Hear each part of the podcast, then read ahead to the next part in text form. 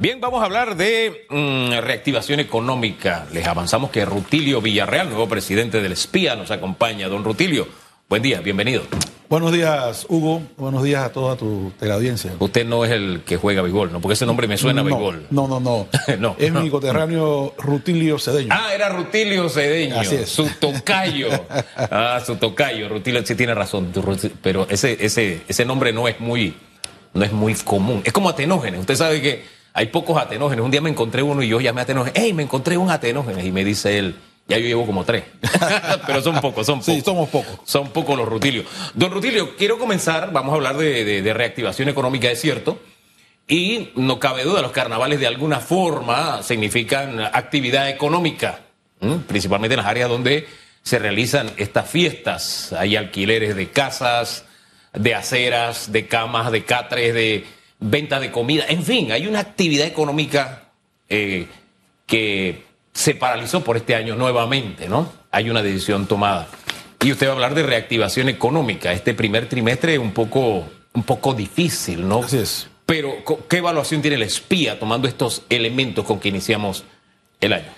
Bueno, definitivamente esto, el tema de los carnavales, como tú t- tal cual lo, has expresado, pues esto impacta económicamente de una manera muy, muy, muy fuerte, principalmente el área central, el área de la región de Azuero.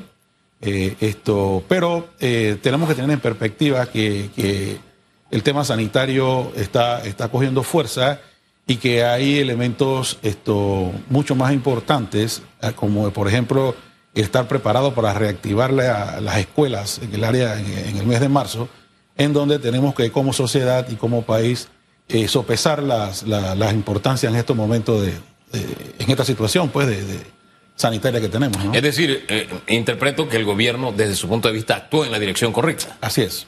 A nosotros nos parece que sí, fue, la, fue una decisión correcta, pues por las prioridades que, que- que hay que comenzar a priorizar las- eh, los temas, ¿no? Oye, usted tiene dos apellidos. A mí me he quedado con nombres y apellidos hoy que vienen de una región donde mucha gente le gusta esta fiesta, ¿no?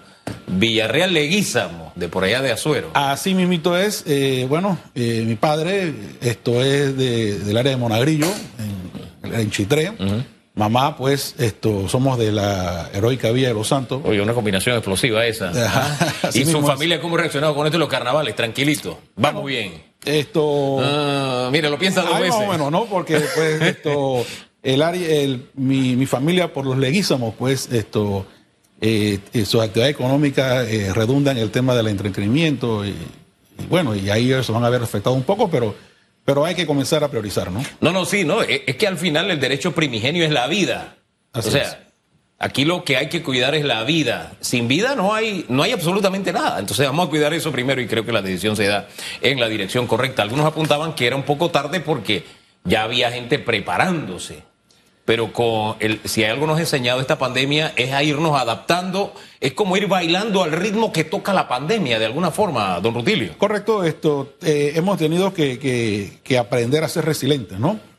Y, y, eh, rápidamente eh, en, las nuevas, en las nuevas modalidades que se van dando, porque es que la pandemia es muy dinámica. El tema del, COVID eh, ha sido muy dinámico, pues veníamos de, un diciembre, un noviembre, diciembre, en donde los casos es- es- escasos estaban en 300, 400 casos, y de repente, finalizando ya diciembre, se nos dispara esto de esta manera, ¿no? Sí, sí. Ahora, la clave aquí, el tema vacunación en su sector, por ejemplo, se, está relacionado con construcción y demás, eh, que es, así lo, ha puesto el- lo han puesto las autoridades, el primer paso en la estrategia de recuperación económica es la vacunación. ¿Cómo ha impactado en, en- su sector, por ejemplo?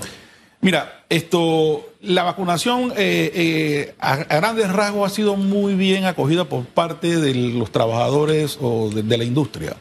La verdad que esto no he escuchado con colegas que hayan tenido que, que, eh, imponer un tema como esto para poder dar trabajo a, la fuerza laboral de la construcción.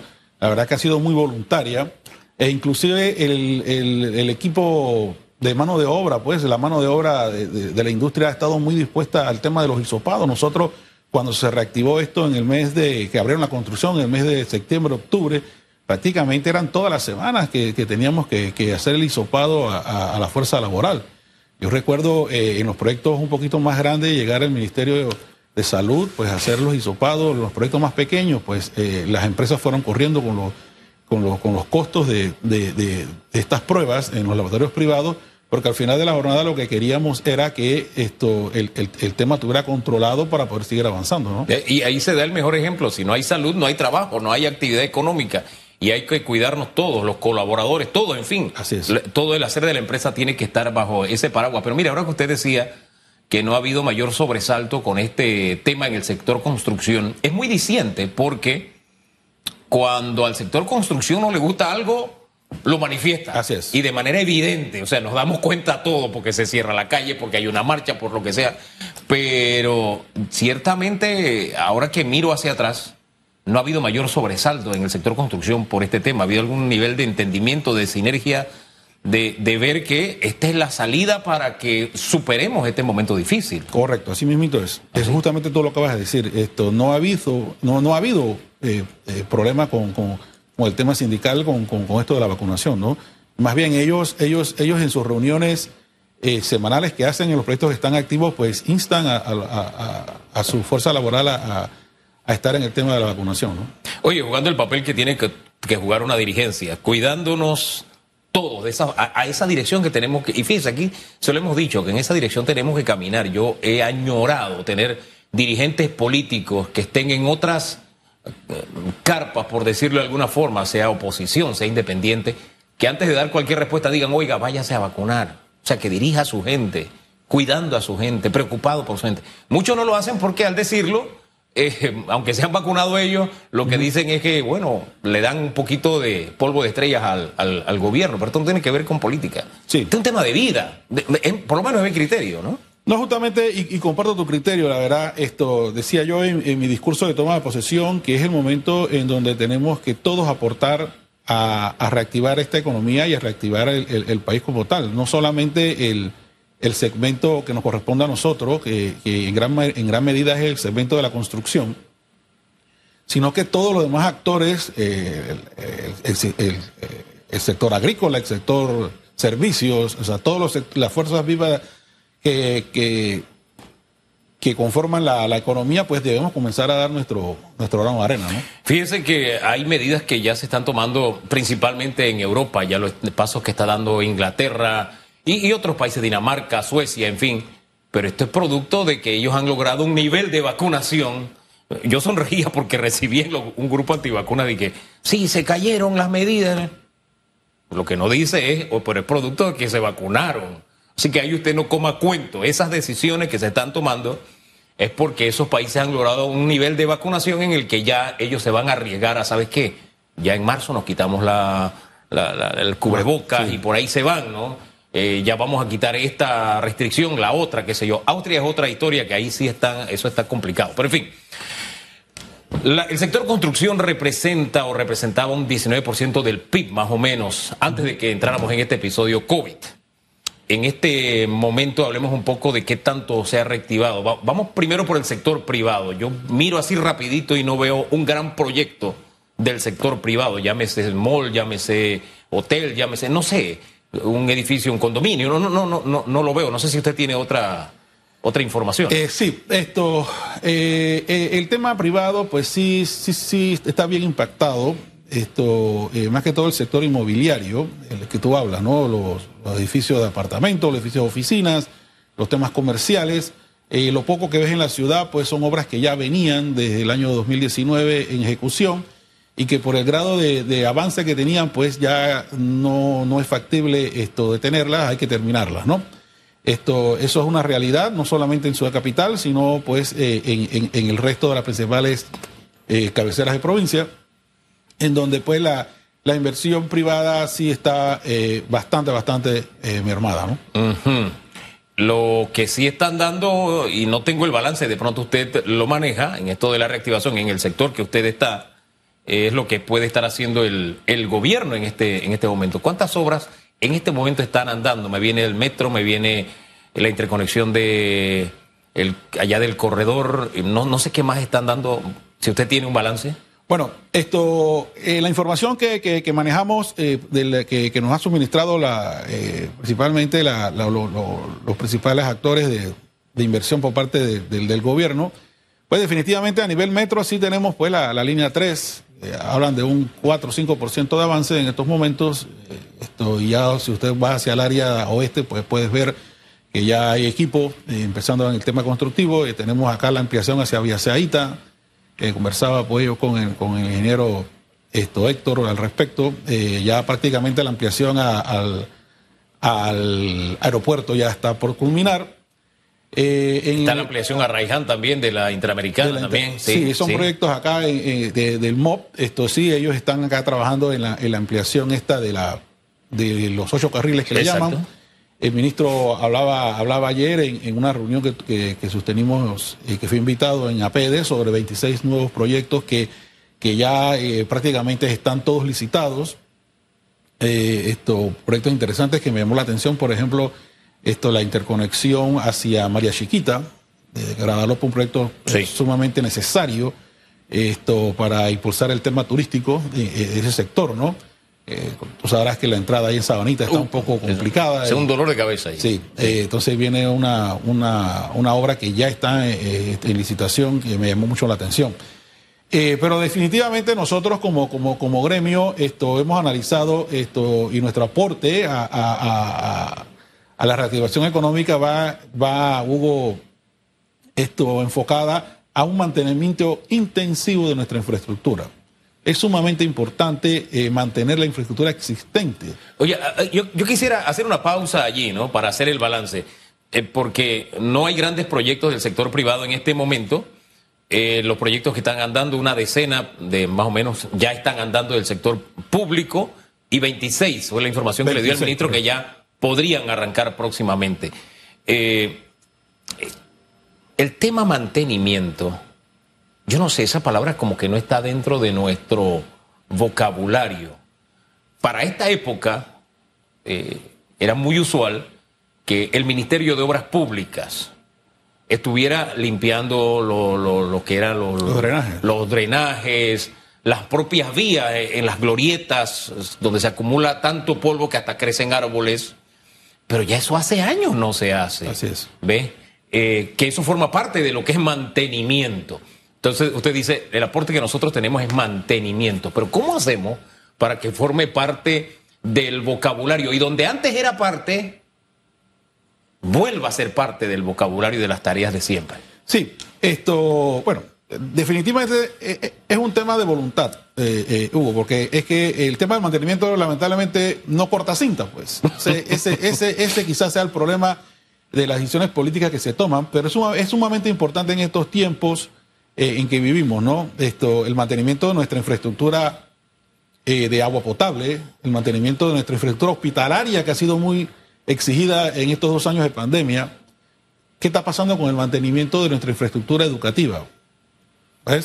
Y por supuesto, el mantenimiento pues, de, la infraestructura eh, de, comunicaciones o, carreteras, eh, que juega eh, un papel muy importante en el, movimiento logístico del país. esto tiene que volver a ser prioridad para, para, el gobierno nacional. Definitivamente, en una época como la que, como la que estamos viviendo, un plan de mantenimiento intensivo ayudaría a reactivar rápidamente la economía y te explico, porque es que los mantenimientos demandan mucha mano de obra. Y lo que queremos es que la gente tenga trabajo. Lo que queremos es que comience eh, esto, el, dinero a circular, que se active eh, la economía en todos sus puntos, ¿no? Eh, las megaobras son importantes, no, lo vamos a negar. Esto son, son inversiones muy importantes, pero son muy puntuales. Por ejemplo, el, el metro en la línea 3 impactará el área el área oeste de, la, ciudad, la ciudad capital, pero ¿qué pasa con el impacto de, ese proyecto en Chiriquí, por ejemplo, o en Darién? Eso no llega allá, ese impacto no llega allá. En cambio, si, si nos abocamos a un mantenimiento de la infraestructura actual, pues todo sería dividido esto a nivel nacional y todo el, país se vería, beneficiado. Mira, ahora que menciona Darien, hace unos meses fui por allá y de verdad esa vía, yo, no sé, los darienitas que también son panameños, merecen una mejor suerte, porque de verdad esta, vía está destruida y al final todo es simple mantenimiento. Es que le, insisto, hay temas que antes formaban parte como de las tareas diarias del Ministerio de Obras Públicas, que no este ministerio, sino a través del tiempo se han ido como dejando en el olvido. Por ejemplo, una de las cosas que hacía el Ministerio de Obras Públicas era cortar eh, la hierba, el césped alrededor, en, los hombros de las vías. Ahora el monte se come las carreteras y como a mí lo que me sorprende es que nadie se da cuenta, digo, de las autoridades, porque tenemos alcaldes que ellos tienen que trabajar en el ornato, pero no lo hace el MOB, lo hago yo. Claro. Y usted pasa aquí por los puentes elevados y tienen árboles. Y yo me digo, ¿por aquí no pasa un ministro? ¿Por aquí no pasa un, un alcalde o una vicealcaldesa y diga, oye, yo voy, voy a ocupar gente en eso? Porque no es tener gente ganando un salario, es, tener a gente trabajando, haciendo cosas, me parece. Yo no sé cómo lo ve usted. Sí, sí, definitivamente, ¿no? Y, y, quizás la, la, la, infraestructura vial es la que todos podemos ver, quizás es la que llama la atención. Eh, pero si, si, vamos más a fondo, eh, Hugo, eh, ¿qué está pasando, por ejemplo, con la infraestructura de suministro de agua potable? Y aquí no me refiero al IDAN, esto, porque el IDAN, pues, pues por su condición de, de, suministrar a la mayor cantidad de población del país de agua potable, ¿qué sucede con los acueductos rurales, por ejemplo? ¿Cómo está haciendo esa gente esto en el interior del país para, para tener el agua muy necesaria? bueno, para la vida y justamente para combatir el tema del COVID. ¿Qué es lo primero que dicen eh, cuando, cuando vemos el, COVID? Lávense las manos, pero ¿cómo me lavo las manos si no tengo agua? Entonces es un tema que, que, que, que tenemos que comenzar a mirar esto eh, con, con, mucho detenimiento y mirar hacia esas áreas. La verdad que esto escuchaba también en, en, el tema eh, agropecuario, esto que pues por la baja del, del de la intensidad de la construcción en, los centros urbanos, pues la gente se ha regresado nuevamente a los campos. ¿Ves? Entonces ahora tenemos eh, eh, eh, ese bolsón de población en los campos con una economía totalmente baja y volvemos nuevamente al punto de partida. Y ahí tenemos toda una generación que de pronto no, no conoce del todo lo que se hace en el campo, porque nunca le ha tocado. Así es. y no puede hacer lo que hacía en la ciudad. Entonces, eso representa un problema y ahí es donde actúan las autoridades locales y deben buscar algún nivel de, salida, porque siempre hay solución para los problemas. hasta la muerte tiene solución, hasta la muerte. Ahora, eh, si la construcción eh, representaba el 19% del PIB, ¿cuándo cree usted que volverá a significar eso? ¿Pasarán muchos años? En este, ¿O a qué apuntaría? ¿Cómo ve el sector usted? ¿Terminaría este año? En fin, eh, con toda la reactivación económica y de lo que hemos hablado, mantenimiento, la obra del sector privado, la obra del sector público. Mira, lo que sí, sí hemos demostrado los, los ingenieros y los arquitectos esto, que nos dedicamos a esto es que hemos sido muy resilientes a, las bajas que ha tenido históricamente eh, el país. Definitivamente, esto, Panamá no ha estado siempre eh, en, el alza en el tema constructivo, ¿no? Siempre hemos tenido unos picos eh, abajo, pero rápidamente hemos podido como, como, como sociedad esto, levantarnos y, caminar hacia adelante. Tengo información, pues que sí, definitivamente ya comenzaron a moverse un poco los, los, permisos de construcción acá en el, en el municipio capitalino.